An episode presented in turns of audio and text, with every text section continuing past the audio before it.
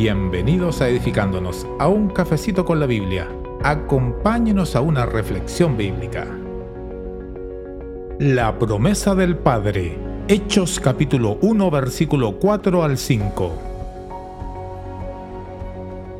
Y estando juntos, les mandó que no se fueran de Jerusalén, sino que esperasen la promesa del Padre, la cual les dijo, oísteis de mí porque Juan ciertamente bautizó con agua, mas vosotros seréis bautizados con el Espíritu Santo dentro de no muchos días.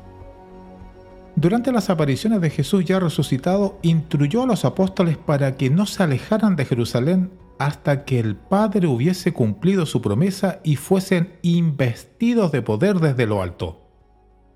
En Lucas capítulo 24, versículo 49, se relata la misma idea de Hechos diciendo, He aquí, yo enviaré la promesa de mi Padre sobre vosotros, pero quedaos vosotros en la ciudad de Jerusalén hasta que seáis investidos de poder desde lo alto. El mandamiento del Señor Jesús era muy claro. No ir a ninguna ciudad de Israel, sino quedarse en Jerusalén, esperando algo. ¿Qué debían esperar? El texto nos aclara esta pregunta esperar la promesa del Padre, la cual sería enviada por Jesús una vez llevado al cielo. De esta forma serían investidos de poder desde lo alto.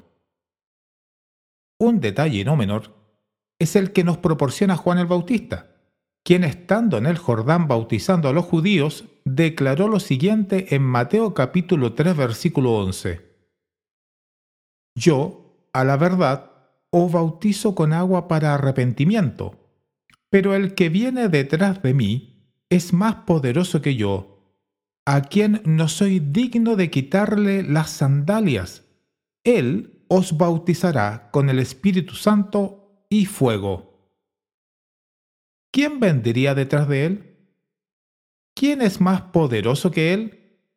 Se está refiriendo a Jesús, Juan no se consideraba digno de quitarle las sandalias a Jesús, demostrando así que Jesús es el Señor, el Mesías. Él, Jesús, es quien los bautizará con el Espíritu Santo, dice Juan. Podemos darnos cuenta que la promesa del Padre es equivalente al bautismo en el Espíritu Santo. Dios prometió el bautismo en el Espíritu Santo y éste sería enviado por Jesús. Un punto muy importante es que la promesa del bautismo en el Espíritu Santo no es un mandamiento, no es algo que deba obedecer los hombres, es algo que depende exclusivamente de Dios. Por esta razón Jesús les está adelantando a los apóstoles que no se fueran de Jerusalén, ya que se cumplirá pronto esta promesa. ¿Tenemos antecedente de esta promesa? Sí, claro. Esta promesa fue profetizada por Joel en el Antiguo Testamento. Veamos lo que dice el profeta Joel en el capítulo 2, versículo 28 al 32. Y después de esto, derramaré mi espíritu sobre toda carne, y profetizarán vuestros hijos y vuestras hijas, vuestros ancianos soñarán sueños, y vuestros jóvenes verán visiones y también sobre los siervos y sobre las siervas derramaré mi espíritu en aquellos días, y daré prodigios en el cielo y en la tierra sangre y fuego, y columnas de humo. El sol se convertirá en tinieblas y la luna en sangre, antes que venga el día grande y espantoso de Jehová. Y todo aquel que invocare el nombre de Jehová será salvo, porque en el monte de Sión y en Jerusalén habrá salvación como ha dicho Jehová, y entre el remanente al cual él habrá llamado. El cumplimiento de esta promesa, el bautismo en el Espíritu Santo, fue confirmada por el apóstol Pedro en Hechos capítulo 2 versículo 14 al 17. Veamos lo que dice el texto. Entonces Pedro, poniéndose en pie, con los once, alzó la voz y les habló diciendo, varones judíos, y todos los que habitáis en Jerusalén. Esto os sea notorio, y oíd mis palabras, porque estos no están ebrios, como vosotros suponéis, puesto que es la hora tercera del día. Mas esto es lo dicho por el profeta Joel.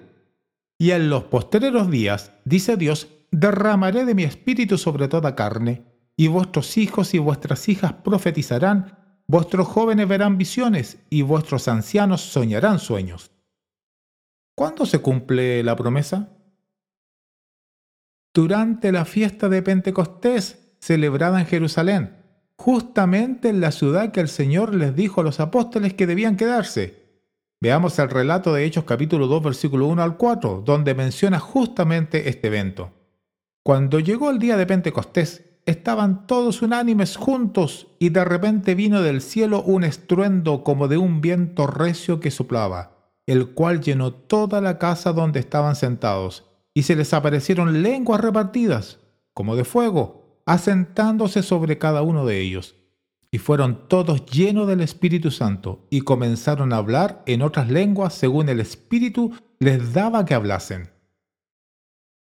Las promesas de Dios se cumplen siempre.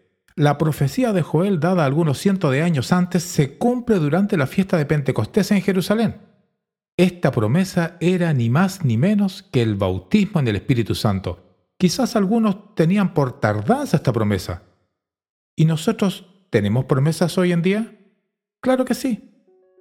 El Señor no retarda su promesa, según algunos la tienen por tardanza, sino que es paciente para con todos, no queriendo que ninguno perezca, sino que todos procedan al arrepentimiento.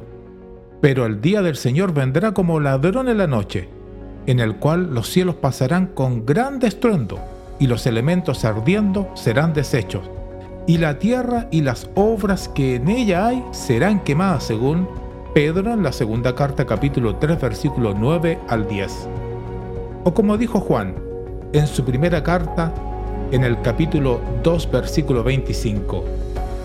Y esta es la promesa que Él nos hizo la vida eterna.